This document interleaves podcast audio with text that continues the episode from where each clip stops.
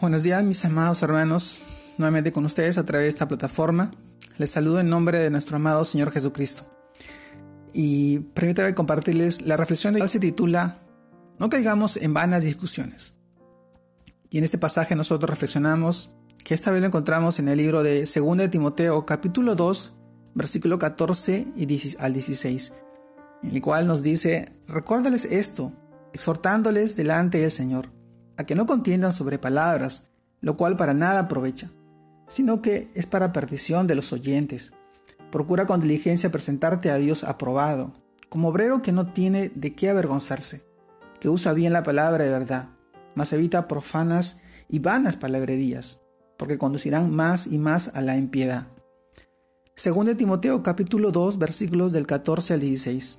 Amados hermanos, el título de hoy día, no caigamos en vanas discusiones.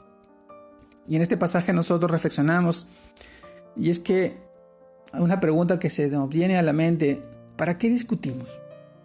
Cuando con, conteniendo con otras personas sobre palabras, temas y asuntos que nos llevan a la discordia y al enojo. La palabra de Dios dice que nada aprovecha y si queremos llevar a otros a Cristo, en vez de acercarlos a Él, los estamos alejando. Qué gran responsabilidad descansa sobre nuestros hombros. Porque como, creyentes y como seguidores de Cristo debemos usar bien la palabra de Dios y estar siempre preparados para presentar defensa de nuestra fe con mansedumbre. Recuerden, ser mansos y humildes. Se nos aconseja en 1 Pedro capítulo 3 versículo 15, si no santificad a Dios el Señor en vuestros corazones y estad siempre preparados para presentar defensa con mansedumbre y reverencia ante todo el que os demande razón de la esperanza que hay en vosotros. Amados hermanos, nuestra actitud entonces debe ser de santidad, de humildad. Se nos dan tres consejos. Primero, el primero, procura con diligencia presentarte a Dios aprobado, como obrero que no tiene de qué avergonzarse.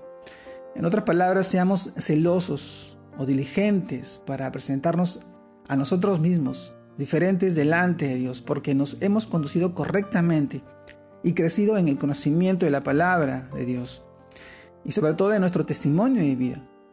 El segundo, que usa bien la palabra de verdad, indica que indiquemos hacer camino derecho para la palabra, sin desviarnos ni a izquierda ni a derecha, no enseñando otra doctrina diferente a la que el Espíritu Santo nos ha dado, discerniendo correctamente de la verdad y captando su sentido. Amados hermanos, tercero, recuerda, evita profanas y vanas palabrerías, porque conducirán más y más a la impiedad. La disputa de palabras destruye las cosas de Dios. Por eso debemos tomar conciencia de nuestro deber cristiano, ser vasos santos que se llenen de la plenitud de Dios para poder compartir sabiamente y con amor de Cristo. La única manera de santificar a Dios es que entronice en nuestros corazones, permita que Él pueda hacer morada a través de su Espíritu. Y debemos estar siempre listos para dar razón de nuestra fe en Cristo, sobre todo con humildad, no con arrogancia, sino con reverencia, con respeto, con amor a las personas y sobre todo en el temor de Dios. Busquemos tener buena conciencia sin ser ofensivos al presentar nuestra fe a otros nuestra conducta debe, debe invitarlos a honrar y glorificar a Dios. Si queremos ser obreros de Dios aprobados, debemos leer, debemos estudiar, debemos aprender la palabra de Dios, que es la única fuente de sabiduría, el único conocimiento y comprensión de las verdades supremas que liberan y enriquecen a los que la buscan y la hallan.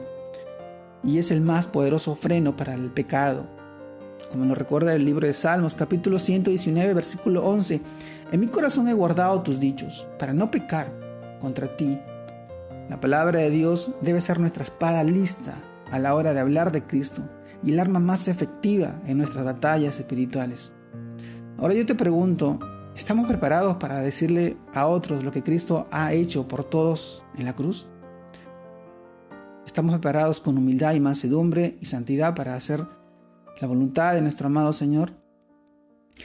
Si es así, déjame felicitarte y pedirte que no caigas en vanas discusiones, que sigas firme en la palabra de Dios, sabiendo que la meta ese es, nuestro destino, Y ahí es donde nosotros llegaremos juntos con, con fe, con convicción, con amor, con mansedumbre y sobre todo con, con fidelidad, como lo es nuestro amado Señor Jesucristo. Te mando un fuerte abrazo, Dios te guarde y te bendiga en este tiempo y en este día. Que sigas creciendo en el Señor, para la gloria de Dios Padre. Saludos a todos mis hermanos. Dios los bendiga.